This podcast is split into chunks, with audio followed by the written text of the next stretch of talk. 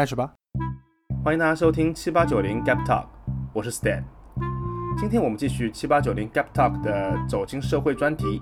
这次我们有幸请到了八零年代陌生人宇哥。宇哥的高等教育经历可谓是丰富多彩。本科就读于市场营销专业的他，却出乎意料地报考了马克思主义原理的硕士研究生项目。如今在一所985高校攻读宗教学博士，即将毕业。又是一个九月，很快千千万万的学子即将走进大学校园。无论是本科、硕士，或者是博士，大家难免在学习之余思考着学业和就业之间的关联。如今的大学早已经不是和社会脱离的象牙塔，似乎很多人也默认毕业后的人才市场才是检验学习成果的大考场。关于这些话题，宇哥和主播小苏。展开了深入的探讨。本期我们将为大家放送小苏采访宇哥的上期节目。欢迎大家收听七八九零 Gap Talk，我是小苏。今天呢，我们有幸请到了宇哥。宇哥是上世纪八十年代陌生人。据我了解，宇哥的受教育经历可谓是丰富多彩。我们今天的主题是走进社会。在我看来，走进校门也是社会的一部分。无论是面临就业的本科生，还是考研考博的学术群体，想必宇哥最具有话语权。那么，让我们一起听一听宇哥那些年的故事，以及他对当今大学生活的看法吧。宇哥你好，哎，大家好，很高兴认识大家的，有幸和大家在这里交流。OK，我听过这么一句话，叫“世事洞察即市场，人情练达即营销”。据我了解啊，当年市场营销专业是属于管理类的一个热门专业，文理兼报。宇哥，当初你是文科生还是理科生呢？当初本科填报志愿时是出于什么样的考虑想学习市场营销这个专业呢？嗯，应该是属于文科生，因为我是管理学的学士。嗯，我本来是英语比较好，其实一开始，第一志愿写的是英语专业，但是呢。就是在这个报志愿的过程中，有一个很有趣的现象，就是因为大家报志愿，呃，要同时填报好几个志愿，同时也会写是否服从调剂。你像这个，等我上了进入大学以后，有同学告诉我，实际上如果你在志愿单上只写一个专业，当然这这是有风险的。但是呢，如果这个学校就是想抢你或者要你的话，你即使只写这一个专业，他也会把你录到这个专业里。但是因为我在填报志愿时，我写了好几个。其实当时，嗯，我我把英语写在前两个，第三个是国际贸易，呃，第四个才是市场营销。对，但其实我就被市场营销给录取了。那之后有没有考虑过转专业的相关事情呢？嗯，转专业它实际上是对你的成绩肯定是要有一个要求的，应该是前百分之。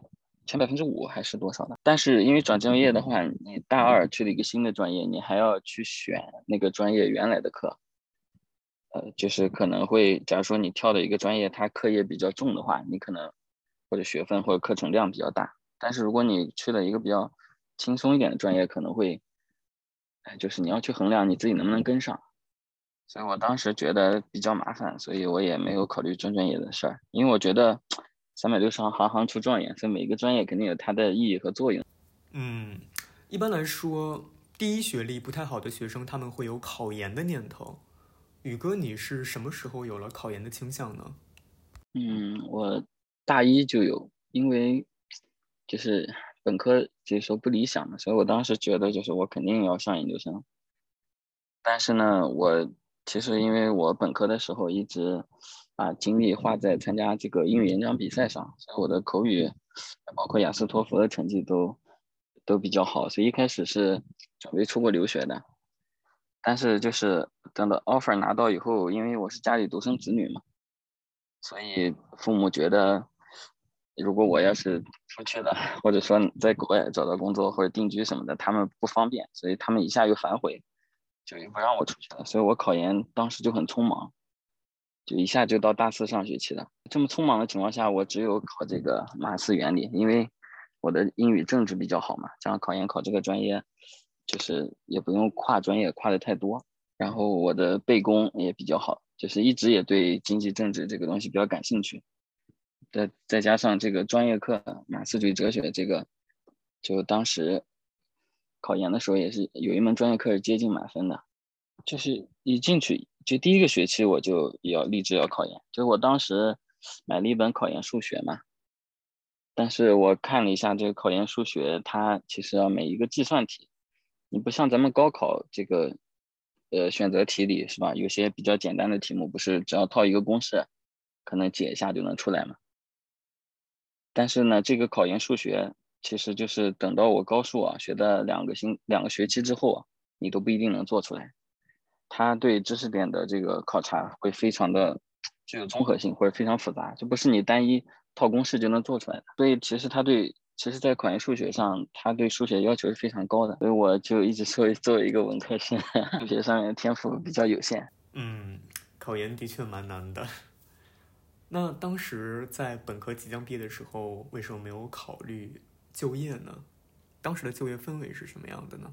嗯，其实当时有这么一个困境，嗯，就是如果你学校不太好，你也没法去一些太大的公司，或者说。不是很正式正规的公司，嗯，这样的话，他这些公司可能给你安排的活就是比较杂，就是你在一个短期的实习过程中啊，没有办法熟悉它的商业模式啊，或者说它的这个产品，或者了解这个产品或这个公司在行业和市场中的一个地位和作用。所以我觉得，呃，大部分的这个企业啊，可能会把本科实习生就当一个韭菜来用。嗯，大部分同学去的应该是民营企业，呃，然后呢，就是有些同学在大三的时候，对吧？因为他们不考研，呃，就是准备直接就业，所以他们会考一些证，像例如这个会计的从业资格证，呃，或者说是证券从业资格证。嗯，明白。其实现如今也有很多学生碍于就业的竞争，不得不考研。那在当时从你身边来看。整体考研是一个什么样的氛围呢？呃，因为当时我们这个专业就是两个班，应该有七十个人左右。嗯，然后考上研的应该是应该是六七个人。嗯，然后因为有呃，就是报名考研的可能有十五六个，但是因为当时是这样的，就是嗯，老师会呃要求那个班委就是一定要考研。就是他一定要去报名，当然他如果复习或者说他学习不好，可能考不上。但是老师是要求他们像完成指标一样的，因为就是一般学校考研率，你像这个辅导员带学生，就是其实大四是丰收季嘛，就是当时有一个传闻，就说如果你这个学生签了工作是吧，签了三方协议。那辅导员或者学校他有一个奖励机制，所以在大四的时候，一方面辅导员会催你们就业，签那个三方协协议，然后他要因为要统计就业率。嗯，据我了解，现如今你从马克思主义原理的硕士又读到了宗教学的博士，和跨专业考硕士相比，考博又是一个怎样的心路历程呢？嗯，其实考硕士还是相对比较容易的，但是考博士真的是非常难。因为在这个九八五院校里面，博导肯定是优先带自己的硕士的，所以就拿我们博士点来说，大部分的人其实是咱们中心的这个硕士。其实我在他们当中属于另类，因为不像本科，你就在一个学风比较浓厚的在九八五学校，因为我属于这种比较爱思考、比较问问题的学生。就是以前不是有一个调侃的一个图嘛，是吧？说在教室里。啊，老师在讲台上，然后呢，老师的眼皮底下叫带刀侍卫，是吧？所以我就是 从大一开始，我就是老师的带刀侍卫，属于上课回答问题、喜欢问问题的这种人。但是同学他们就会觉得我可能乐于表现了，或者说是爱表演，所以他们给我起个绰号叫奥斯卡。嗯，其实我还是对我这个母校很感激。嗯，其实为什么？因为。嗯，我们的这个大部分的任课老师啊，就是大大三之前，就大一、大二的老师，他基本上都是东南大学的经济学的博士，这些老师。所以年轻博士的这个教学非常严谨，包括我毕业论文答辩，我也是优秀论文。因为当时我写的，就老师给我选题选的叫慈善营销，对吧？然后我就百度，我去搜这个慈善营销的概念，可是我搜不到，百度和谷歌当时都没有这个词条。然后呢，我就把我的论文相当于写成了企业慈善行为的影响因素和改进措施研究。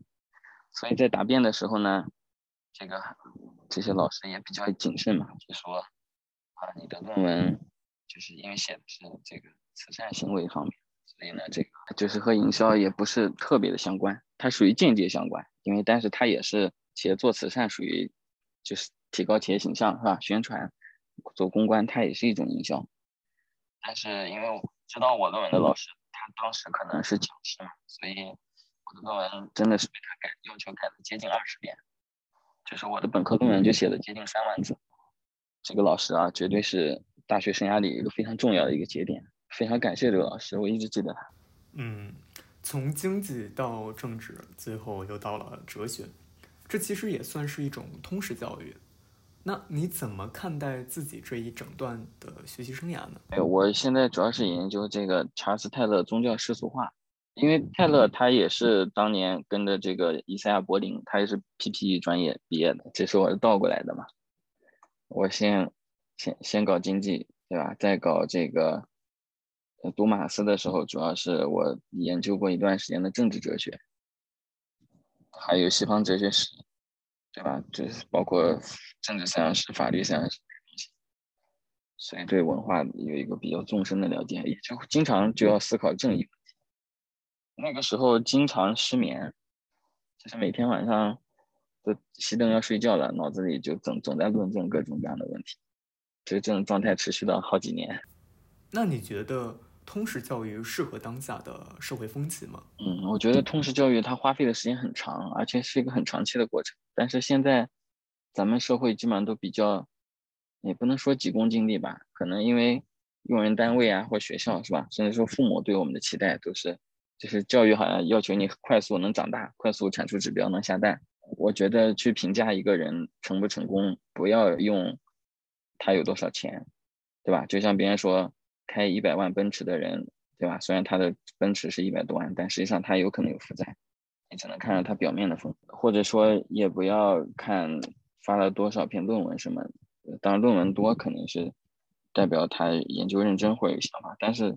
通过我们的交流，或者说这个人有没有一个我们讲的那个“大庇天下寒士俱欢颜”，就是有没有一种包容并济的胸怀，有没有对这种社会问题就是做出深入的思考和分析？我觉得我们需要这样的人，就是求真知、讲真话的人。说得好，那宇哥想对即将走进社会的学生们说些什么呢？就是我，我想结合这个通识教育这个 PPE 和咱们这个走进社会，呃，做就是做一个交叉性的一个呃一个发言吧。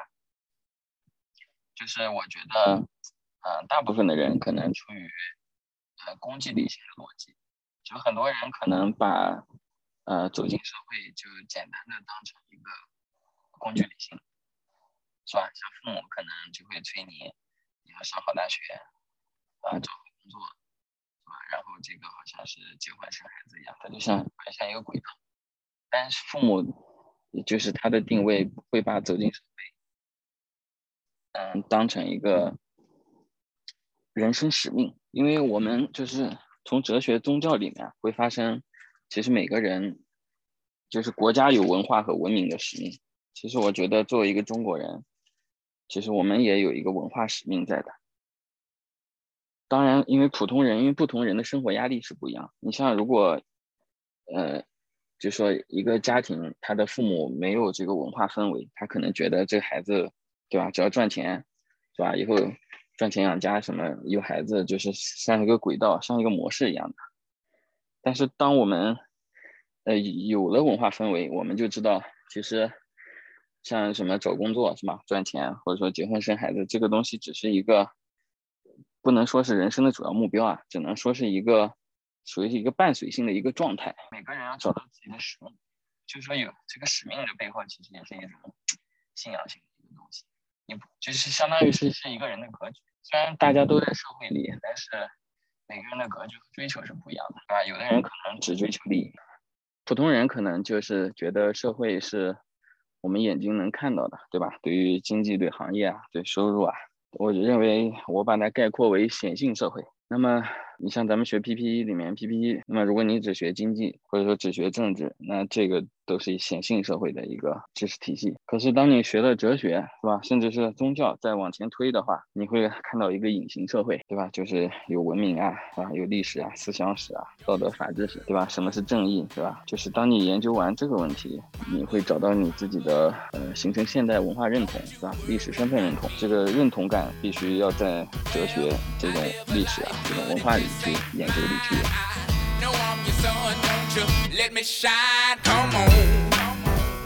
以上就是走进社会专题的第四位陌生人宇哥与主播小苏对谈的上半部分。